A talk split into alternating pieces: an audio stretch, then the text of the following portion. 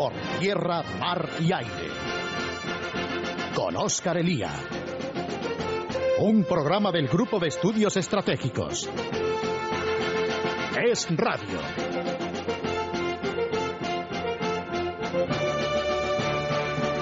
De la industria de defensa de nuestro país dependen aproximadamente 20.000 empleos directos, a los que hay que sumar otros 50.000 indirectos.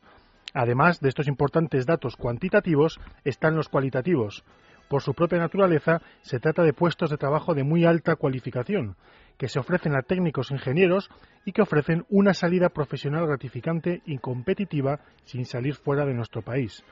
Como en otros países de nuestro entorno, la investigación y el desarrollo tienen en la industria de defensa un puntal, un puntal fundamental.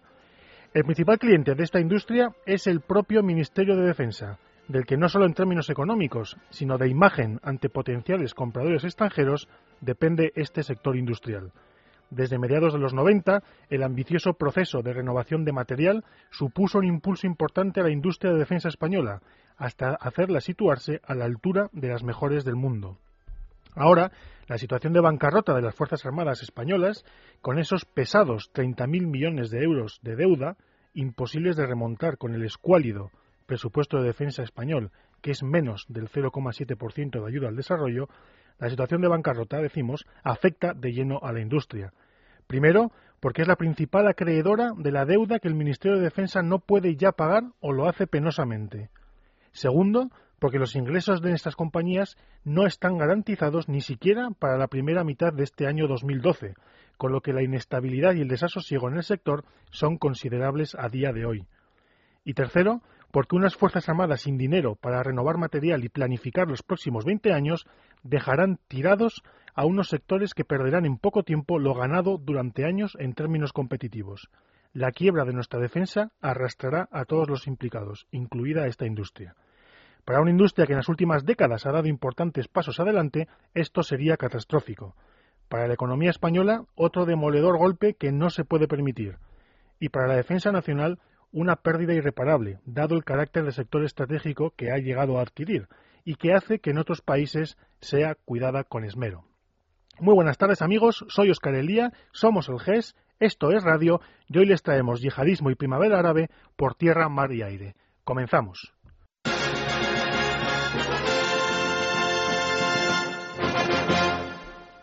Y como comentábamos la semana pasada y la anterior,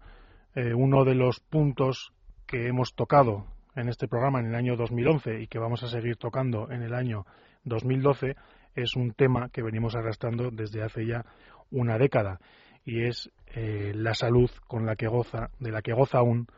eh, y la buena salud de la que goza el terrorismo yihadista. Para hablar de, de, algunos de los acontecimientos de este año 2011 y para fijar algunos puntos a los que tendremos que atender en el año 2012 y completar así lo que hablamos la semana pasada, tenemos a una persona que ustedes conocen bien porque es uno de los grandes expertos españoles en la materia.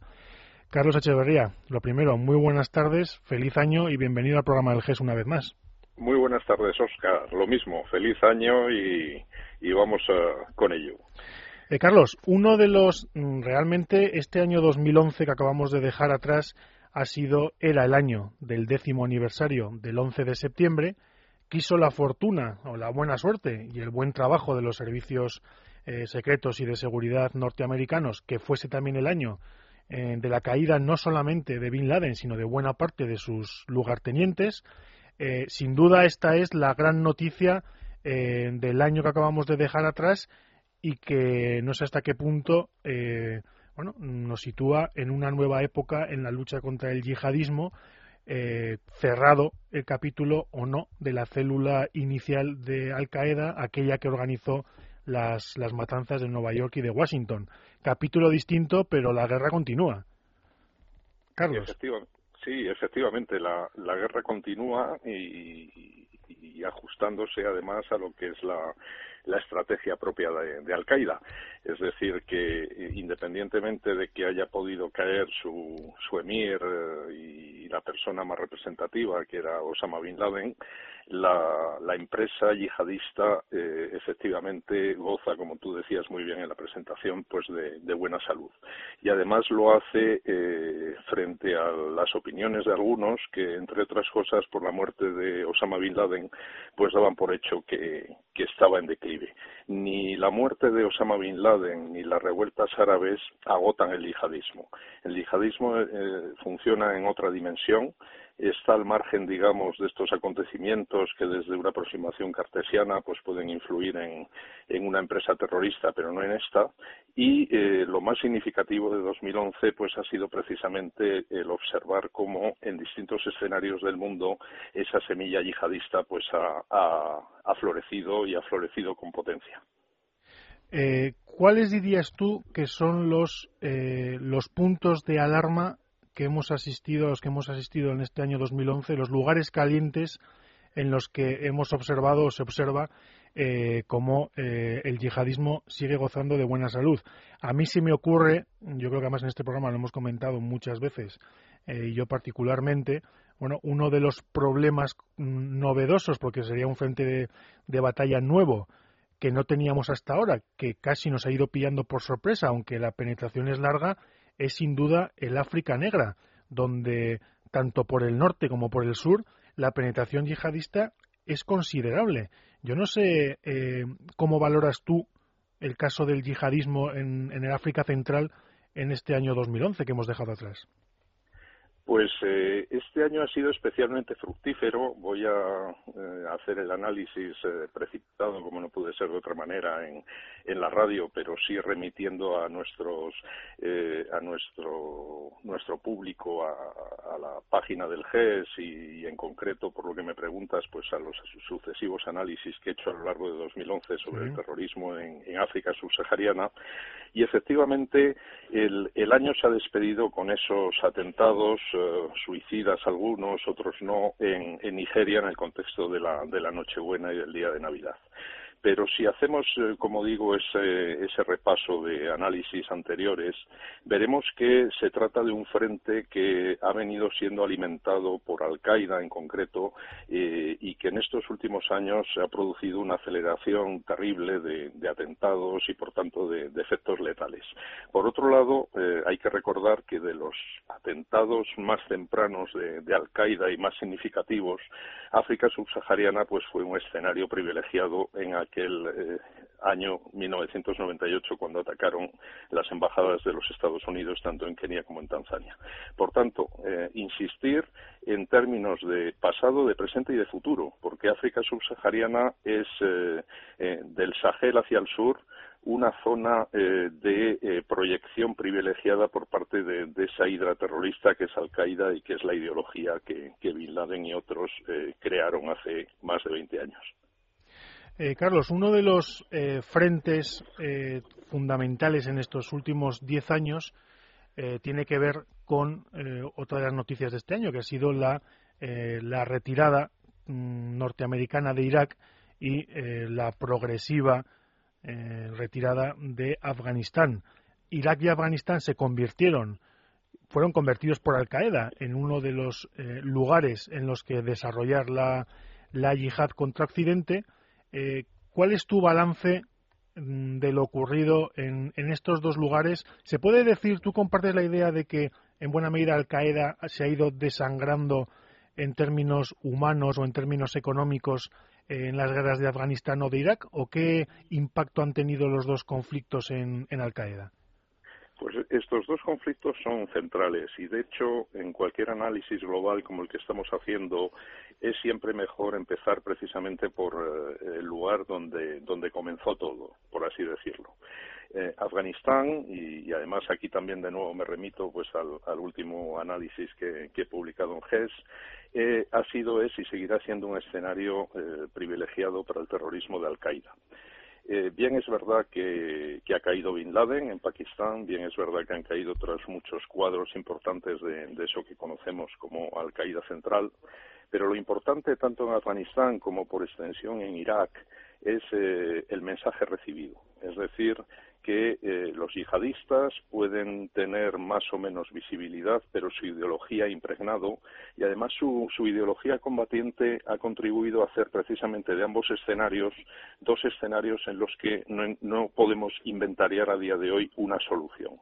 Nos vamos, eh, porque de Irak ya nos hemos ido y de Afganistán nos estamos yendo, pero sin resolver los problemas. Y de hecho lo que queda atrás, si observamos los acontecimientos más recientes de las últimas semanas, pues nos invitan a ser pesimistas,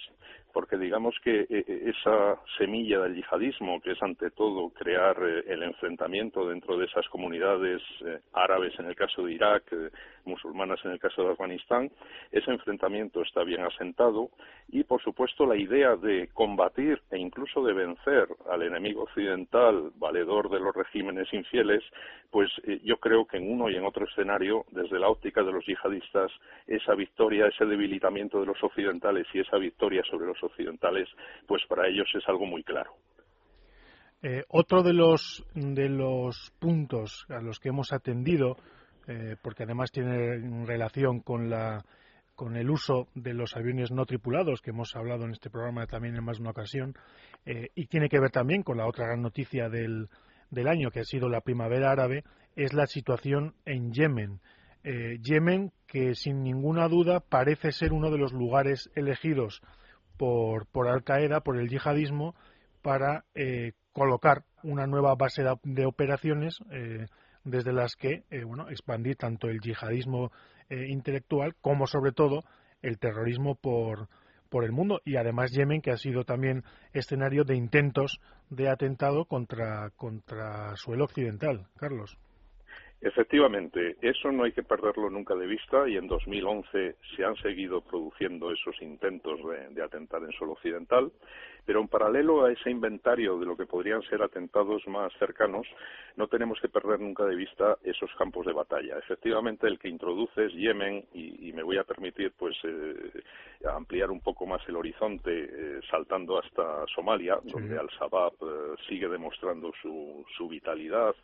y ello frente a a, ese optimismo eh, precipitado que algunos eh,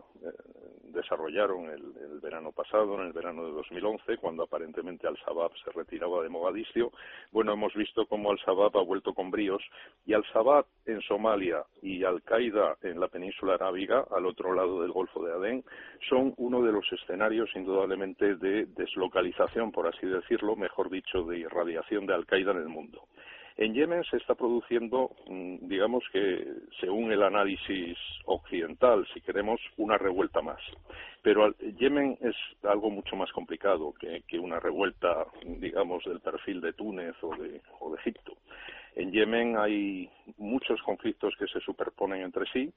pero el, que más nos importa en nuestro análisis es indudablemente el activismo de Al-Qaeda. Yemen es eh, simbólico para Al-Qaeda por haber sido la tierra de la que procede la familia Bin Laden, pero por ser sobre todo un campo de batalla eh, bien alimentado, interconectado con Arabia Saudí, que digámoslo también, y dentro de esas eh, frecuentes contradicciones que se dan a la hora de analizar el terrorismo yihadista, es víctima, pero a la vez es en, buena medida eh, actor coadyuvante a la existencia de esta ideología y de este terrorismo. Y por tanto, a Yemen hay que seguirle, digamos que, eh, al detalle lo que está sucediendo allí. Porque, insisto, no es una revuelta más, no es una población que ha conseguido eh, derrocar o casi derrocar a, a Saleh, a la familia gobernante, sino que es un campo de batalla del yihadismo que prende en ese territorio y que irradia desde él pues hasta lugares tan lejanos como los Estados Unidos. Eh, bueno, hablabas tú efectivamente de Somalia, que es otro punto fundamental, eh, un agujero negro dentro de institucional, económico y social, donde eh, el islamismo se ha hecho fuerte. Recordemos que este año 2011, el año pasado, eh, este año 2011 que acabamos de dejar, eran secuestrados mm, dos cooperantes españoles en la frontera, mm, en territorio keniata, eh, por redes terroristas. Y otro de los puntos donde el año pasado nos tuvimos nuestro susto y que aún veremos cómo se soluciona es el secuestro de otros dos cooperantes españoles en Tinduf en un secuestro extraño pero que en cualquier caso pone sobre la mesa y nos recuerda eh, algo que tú muchas veces has comentado, Carlos, y es la extraordinaria actividad de Al Qaeda en el Magreb Islámico,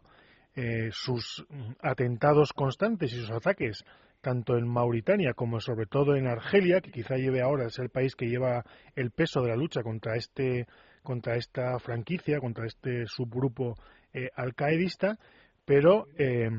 en relación también con la guerra de Libia, bueno, ha sido un año ese 2011 de, mm, de dinamización de Al Qaeda en el Magreb Islámico. Yo no sé, Carlos, si es la el grupo de todos que más y mejor se ha movido en los últimos meses.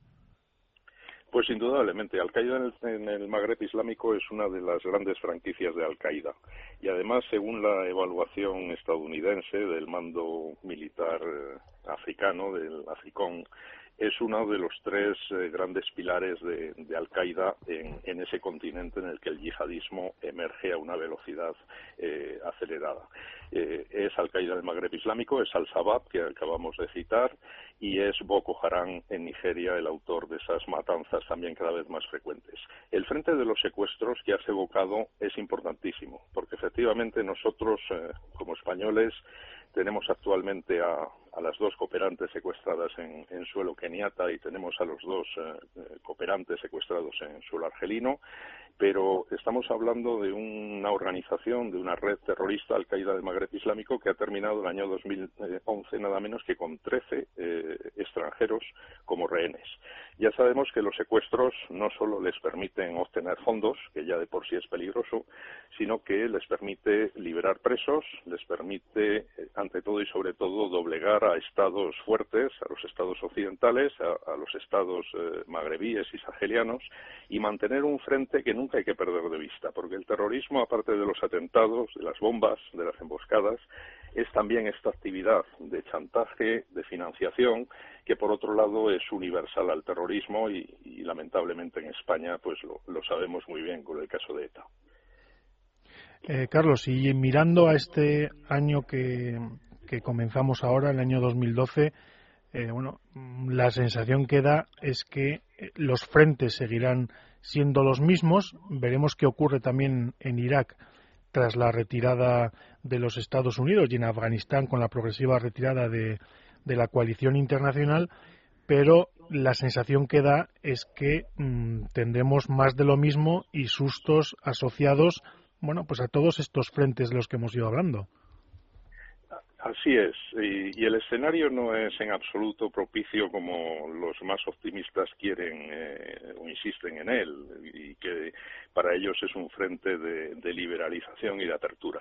Partiendo precisamente de, los escenarios, digamos, más, eh, más dolorosos que, que, estamos citando, Afganistán es tierra, no lo olvidemos, de retirada, ese escenario de retirada progresiva de la coalición internacional, lo cual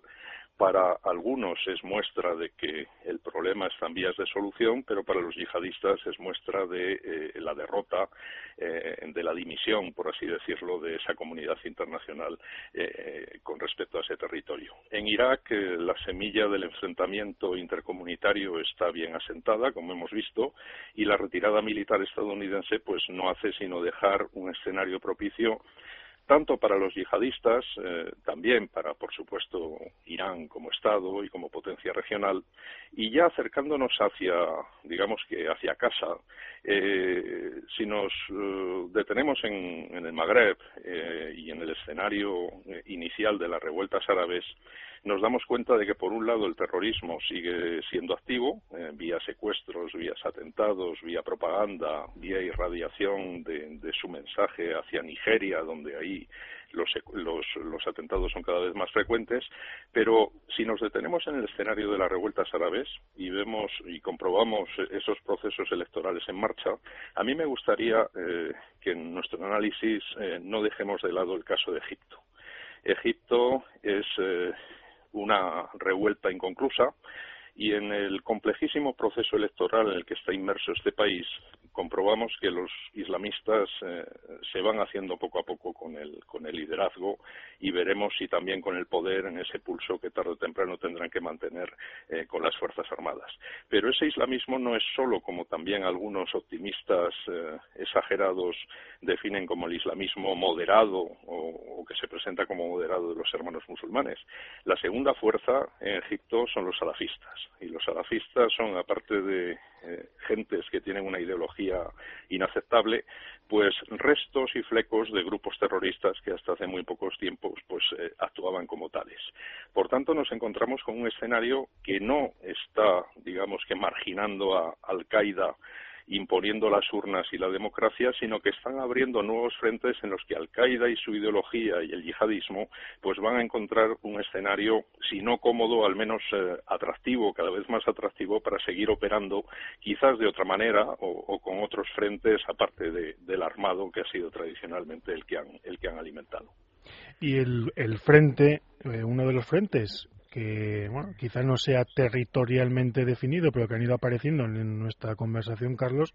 eh, es el de nuestras propias sociedades.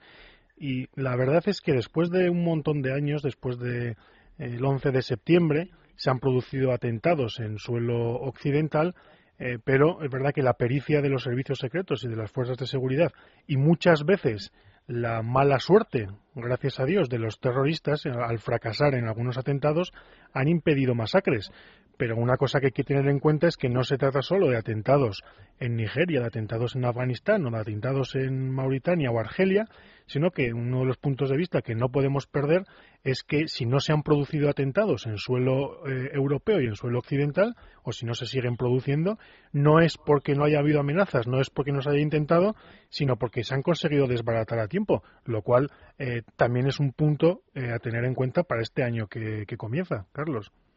Efectivamente, volviendo de nuevo, como, como conviene hacer siempre, a digamos que la, al archivo y a la biblioteca. En, en, el, en el GES hemos venido haciendo siempre análisis sobre toda esta sucesión, pero ese trabajo tiene que seguir siendo eh, fuerte, la coordinación internacional tiene que reforzarse aún más, porque el enemigo que tenemos enfrente, si tiene una, una característica definidora, es un proceso eh, progresivo de convergencia entre las distintas familias nacionales, regionales, en torno a un objetivo común y ahí está el gran legado de Bin Laden. ¿Eh? Al-Qaeda puede haberse visto debilitada, según algunos, por el fallecimiento, por la eliminación de Bin Laden, pero lo importante, lo que va a quedar para la posteridad, para la desgracia de todos nosotros, es ese, esa ideología eh, unificadora en torno a ese objetivo de crear un califato universal basado en la sangre y en la destrucción. Yo creo que es importante que no perdamos eso de vista y que junto a lo que es el terrorismo eh, tipo comando, acción armada, empresa eh, eh, belicosa, no olvidemos que tenemos que combatir en el frente ideológico. Pues ese, precisamente frenar ese salafismo que, por ejemplo, en lo que a nuestro país respecta, pues penetra cada vez más en Melilla, penetra cada vez más en Ceuta como ideología, como, como intento de llevar adelante la vida cotidiana de una forma que es hostil. Tenemos que combatirlo pues desde la democracia y sobre todo desde el conocimiento. Pues Carlos, eh, hasta aquí llegamos, tenemos que hacer una pequeña pausa. Carlos fue, eh, recibió a finales de diciembre la Cruz al Mérito Militar con distintivo blanco, algo que a todos, que a nosotros nos llena de un enorme orgullo, Carlos. O sea que aparte de felicitarte el año, felicitarte por ese merecidísimo premio. Muchísimas gracias. Efectivamente es un orgullo y hay que, hay que mantenerla día a día eh, como corresponde. Pues muchísimas gracias, Carlos. Hacemos una pequeña pausa, amigos, y volvemos enseguida.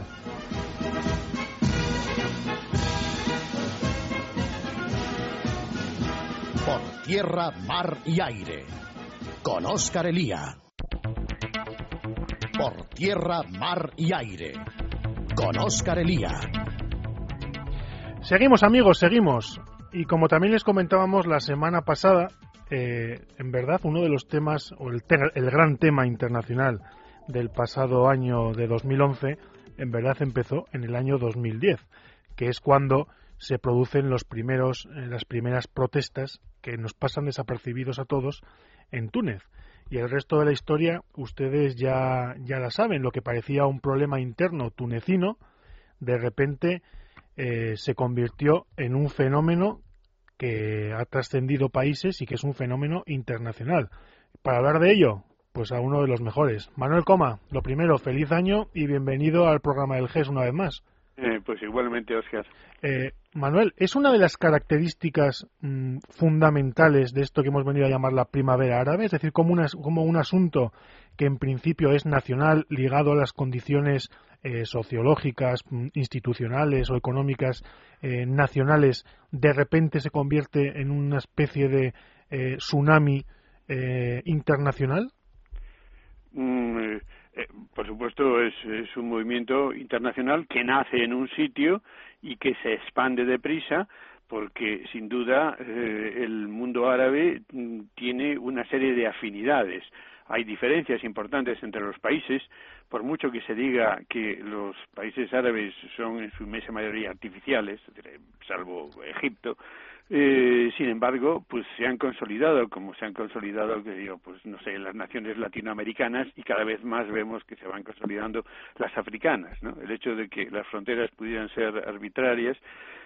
pues eh, sin embargo no ha evitado esa consolidación. Entonces, las diferencias son grandes, y, pero mm, también hay unos elementos de similitud, no solo en lo que, y lo cual es importantísimo, en lo que se refiere a religión e idioma, sino también en la mm, eh, congelación de los sistemas eh, políticos que en sus orígenes después de la Segunda Guerra Mundial, de la descolonización, sobre todo eh, finales de los 50, comienzos de los 60, pues parecían innovadores, eh, tenían un, toque importante socialista y sin embargo se, se, transforman en dictaduras en todas partes, incluida por supuesto las eh, monarquías tradicionales que también tienen un carácter muy dictatorial. De manera que hay elementos comunes, pero luego cada país aporta aporta su, su elemento diferencial, o sea que no se pueden no se puede estudiar el movimiento exclusivamente como algo eh, solo sobre la base de los elementos comunes de cada país. hay que ver también en cada caso cómo se produce la reacción. De la misma manera, por ejemplo, que el otro gran movimiento internacional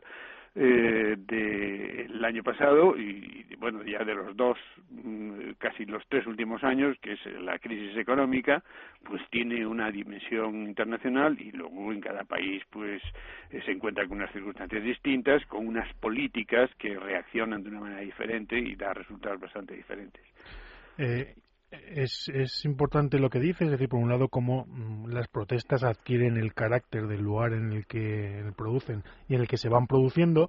Eh, uno de los mm, de las curiosidades también o de los puntos particulares de cada país es cómo cada cual trata de contener conforme se va extendiendo eh, las revueltas de Túnez pasa a Egipto, de Egipto a Libia, de Libia veremos hacia dónde, cómo los distintos países ponen en marcha eh, distintas estrategias para contener las revueltas y que les afecten lo menos posible. Aquí eh, países que hay países, Manuel, que por ahora parecen haberse librado, como pueden ser,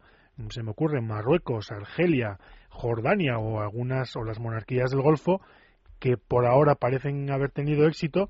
eh, y otros países o otros regímenes, mejor dicho, no lo han tenido y han ido cayendo de manera más o menos mm, pacífica, caso de Túnez, o en medio de una mm, guerra civil el caso de el caso de Libia tiene que ver un poco con lo que dices, ¿no? Es decir, cada país reacciona eh, de una distinta manera, tanto los que se suman a las revueltas como los que tratan de impedirlas. Sí, mm, eh, al principio eh, esa diferencia es mayor al principio, ¿no? Porque porque produce desconcierto, es algo nuevo y, y, no saben muy bien qué va a suceder, ¿no? Luego, bastante pronto, se establece una solidaridad entre los regímenes existentes, que digo, todos ellos son autoritarios y algunos francamente dictatoriales y francamente brutales, se establece rápidamente una solidaridad entre ellos y esa y, y, esa eso hay una diplomacia de la contención pero también hay una proyección sobre Occidente especialmente sobre Estados Unidos puesto que muchos de esos eh, regímenes eh, se apoyan y son apoyados por Estados Unidos eh, por razones de, de estabilidad en la zona y entonces bueno se encaran con Washington y decirle ahora nos va ustedes a abandonar después de lo amiguitos que hemos sido, ¿no? Mientras que también no deja de ser, no deja de haber una diplomacia informal de los demócratas, la gente occidentalizada que está tratando de imponer regímenes que sean que salgan del pueblo mediante elecciones y que sean responsables eh, y en los que los en los que los poderes estén divididos, es decir, pues intentos eh, democráticos, no deja de tener también una diplomacia informal porque tienen apoyos, tienen simpatías en la opinión pública occidental en, diversos eh, medios, eh, tienen también eh, amigos entre los exiliados de esos países, en los países occidentales, de intelectuales árabes que están en universidades europeas y americanas, y luego, en tercer lugar, habría que tener en cuenta otro movimiento internacional también sumamente mm, influido por las circunstancias nacionales, que es el islamismo. ¿Eh? puesto que ahora a estas alturas ya sabemos perfectamente que los que desencadenaron inicialmente la revolución pidiendo ya digo democracia, es decir, que nunca sabes en qué va a quedar, pero es que el resultado de las elecciones que se han producido hasta ahora eh, en Túnez y las que van produciéndose en un sistema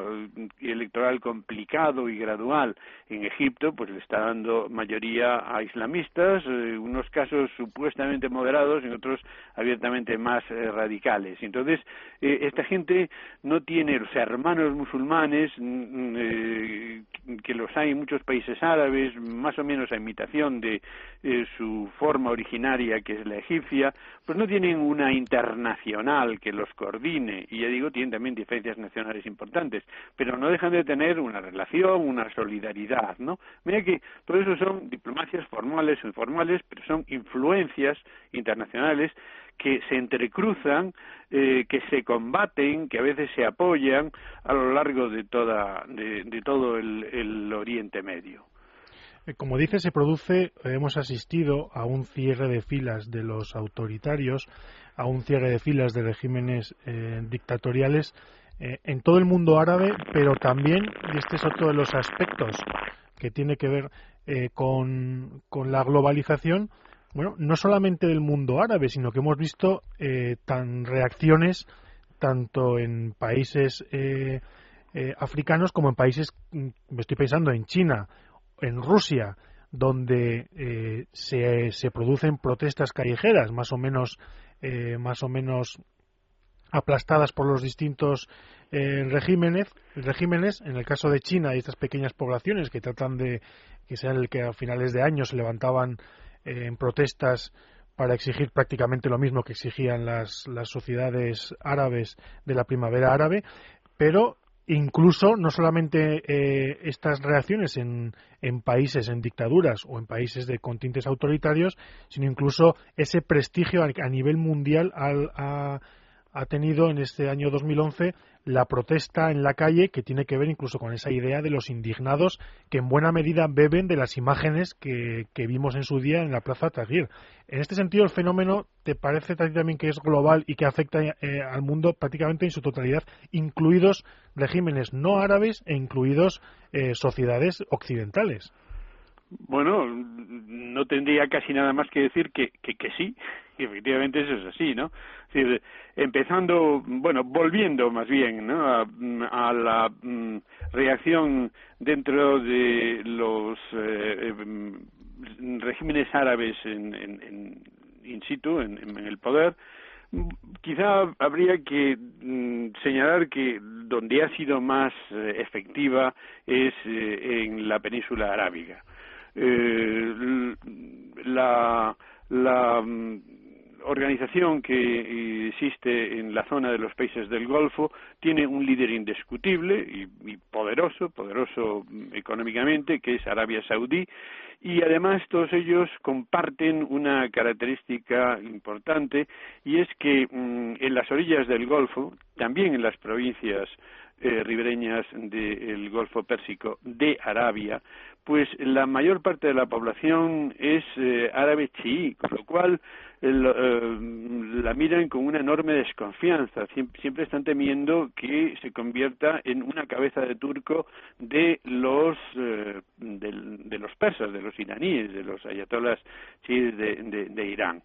Eh, y entonces eh, esta gente ha actuado muy coordinadamente, ¿no? Mientras que en otros casos, decir, bueno, pues han apoyado, decir, han mostrado su disgusto a Estados Unidos porque abandone a Mubarak. Eh, no así con Gaddafi, porque Gaddafi les había, mm, había intrigado contra muchos de ellos, incluso había intentado organizar pues atentados, ¿no? De manera que a Gaddafi se la tenían jurada eh, con Gaddafi no ha habido esa solidaridad, pero por supuesto han apoyado pues al rey de Marruecos, pero esos apoyos son mm, no van mucho más allá de lo, de lo verbal, ¿no? Sin embargo, sí que han estado mm, organizados para contener la, revuelta en la península arábiga y sobre todo donde su eh, actuación ha sido más intensa es respecto a Yemen, ¿eh? que es eh, una, una esquina, la esquina eh, sur, eh, suroriental de la península arábiga. Ahí sí que han presionado mucho y y, y, curiosamente no para mantener el status quo puesto que mm, les pareció desde el principio que el status quo era es decir es decir el dictador eh, sale pues era insostenible y que por lo tanto no hacía más que alentar la, la, la revuelta. Por lo tanto y, y, ellos pues han tratado de, de que ceda el poder no así que te digo, ahí es donde realmente una diplomacia contrarrevolucionaria ha sido muy activa y bastante eficaz. Con respecto al resto del mundo, pues por supuesto es el ejemplo. Los dictadores de todo el mundo se han puesto en guardia. Y es eh, bastante significativo la reacción de la, de la Unión Africana eh, de apoyo en, líneas generales eh, como organización y, y, muchos de sus miembros a, a Gaddafi. Eh, es verdad que a muchos de ellos Gaddafi los había comprado, es decir, había gastado el dinero del petróleo para extender su influencia y él mismo se llamaba el rey de África, pero también había intentado derribar a algunos, algunos se la tenían jurada. De que, por un lado, eh, pues eh, hay estos eh, compromisos con un patriarca dadivoso que les facilita dinero, pero también está la cuestión del temor a que el ejemplo que se produce en el norte de África se pueda extender también al África negra. ¿no? De manera que sí que lo han visto como algo peligroso. En China, lo que la, la revolución, la revuelta árabe, o lo que hemos llamado la primavera árabe, se llamó con el nombre que algunos le atribuyeron, no tuvo demasiado éxito, a, Túnez, eh, que es la revuelta, la revolución del jazmín. Y, lo, y la revolución del jazmín ha sido absolutamente tabú. Han tratado de, de censurar eh, las noticias eh, que venían de, de, en principio del norte de África, directamente de Túnez, y luego las que se han ido expandiendo y, esas noticias eh, eh, han estado muy controladas y en gran parte han estado difundidas pues por los canales más o menos eh, clandestinos, no oficiales, a través de los blogs, etcétera, aunque ya sabemos que en China Internet está sumamente controlada. En, Rusia no, no llegaron a tanto porque, porque eh, está menos controlado Internet, por supuesto está absolutamente controlado la televisión, mucho la prensa, Internet eh, mm, bastante menos, aunque por ejemplo ahora con, los, con las manifestaciones que hay pues y con las elecciones pasadas del 4 de diciembre pues hemos visto ataques a, a servidores eh, de, de, de la oposición, eh, pero también, ya digo, mm, el Putin y Medvedev eh, lo han, han, visto con mucho recelo. Luego está la, el otro elemento, es decir, que eh, los indignados de la Plaza del Sol o el movimiento de ocupar Wall Street o otras ciudades americanas y, y otros movimientos, pues eh, en sí mismos son muy distintos, pero mm, muy distintos de, de los árabes, eh, y sus reivindicaciones son distintas, pero sin embargo el, el modelo, ¿no? El de reunirse en, en, una plaza y acampar y ocuparla, eh, pues todo esto eh, atrae a, a, jóvenes eh, marginales en la sociedad o en el sistema político eh, y que plantean reivindicaciones eh, que les parece que pueden ser mm, similares, pero lo que es similar es el método y, la, y lo atractivo que resulta ese método para gentes que, que buscan un protagonismo y que creen que pueden cambiar el mundo. Sí, que tiene que ver además con la fascinación con la que los medios de comunicación eh, recogieron no solamente lo ocurrido en Egipto, sino lo ocurrido también en nuestras propias calles. Eh, Manolo, esto tiene que ver también con, el, con la reacción occidental eh, bueno, el apoyo a los aliados tradicionales eh, frente al apoyo a los que, por lo menos al principio, o por lo menos eh, nominalmente, parecen proclamar nuestros principios. La sensación al finalizar el año eh, es que hemos pasado de que de tener a unos regímenes detestables, pero que eran nuestros amigos, y vamos camino de mm, pasar a tener a unos regímenes igual o más detestables, pero que además tienen pinta de ser nuestros enemigos. E, e, ese, es el gran dilema, claro. Es decir, desde, desde el principio, eh, ese es el dilema que ha tenido Occidente, que ha tenido mm, Washington, sobre todo, eh, y que ha tenido, en algunos casos en los que se sentía especialmente concernido, eh, Francia. Eh, Francia tiene unas relaciones muy intensas con eh, Túnez y tardó bastante en reaccionar, porque el problema es, eh, es decir, por un lado el primer problema es a ver si vas a apostar por el perdedor, porque claro, eso mm, no es nunca recomendable, ¿no? Y muchas veces vale más lo malo conocido que lo bueno por, que lo bueno por conocer. Por otro lado, está sometido a una presión moral propia y desde luego a una presión también de los medios de comunicación y de la calle para apoyar a aquellos que dicen que quieren, que, que comparten tus ideales, ¿no? Entonces eso, a, a, quien primero se presentó fue a Francia en Túnez, e inmediatamente, pues a Estados Unidos, puesto que las relaciones de Estados Unidos con básicamente cualquier país del mundo son importantes, a lo mejor no para Estados Unidos, pero desde luego para ese país, ¿no? Uh -huh. Y en el mundo árabe, que es un mundo inestable y, del y, delicado, pues cualquier cambio de equilibrio, incluso en un país de millones de habitantes y el más occidentalizado, eh, junto con partes del Líbano, de todo el mundo árabe, pues, eh, pues era importante, ¿no? Entonces, este dilema no hizo más que eh, ampliarse cuando, cuando se trasladó a Egipto.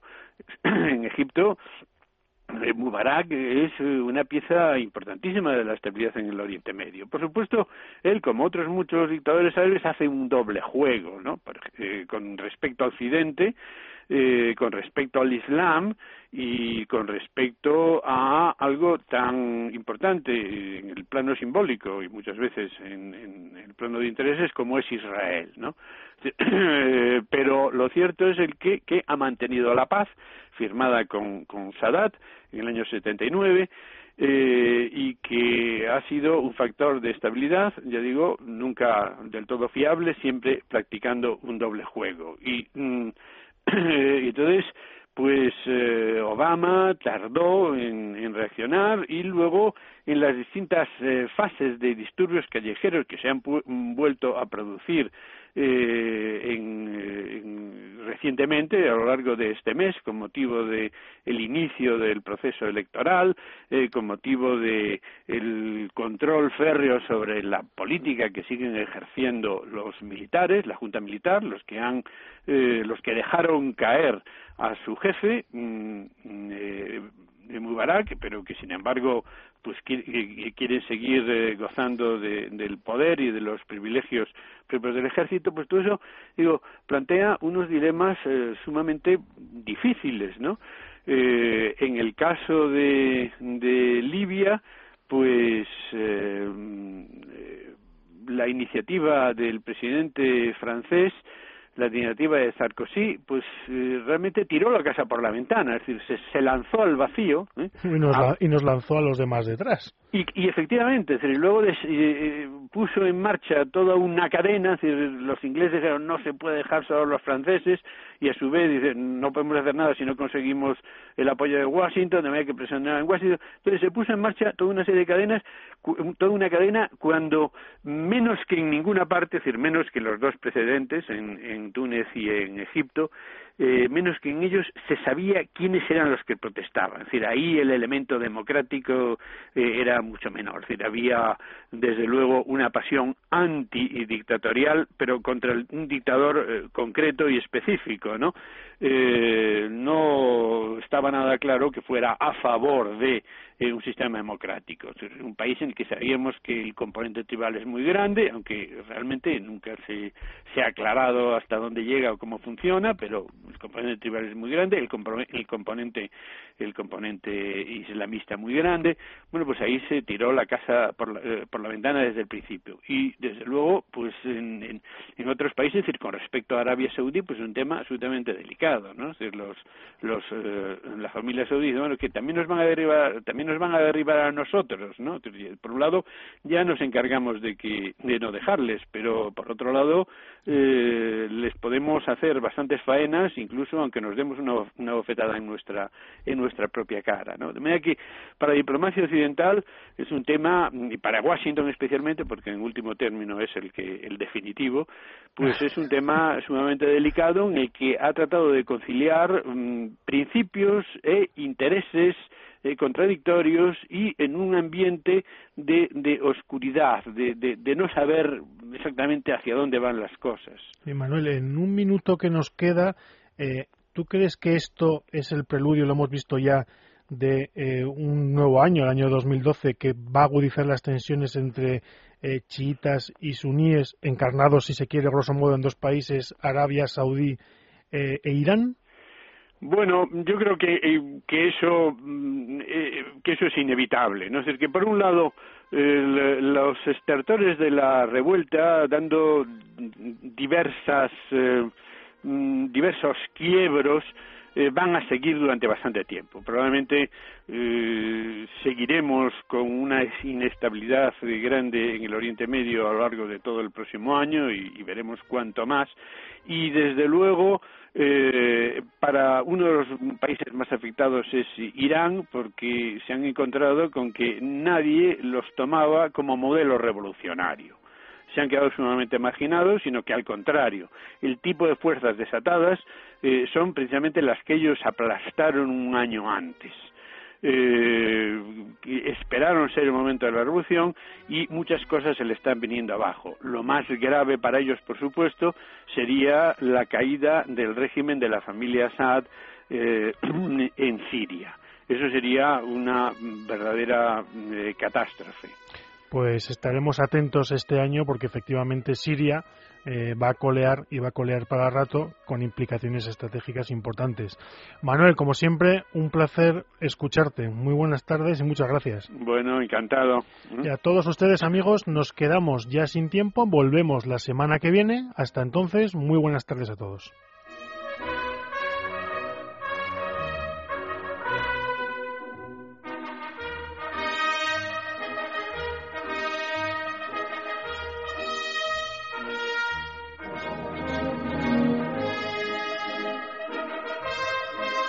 Tierra, mar y aire. Con Oscar Elía.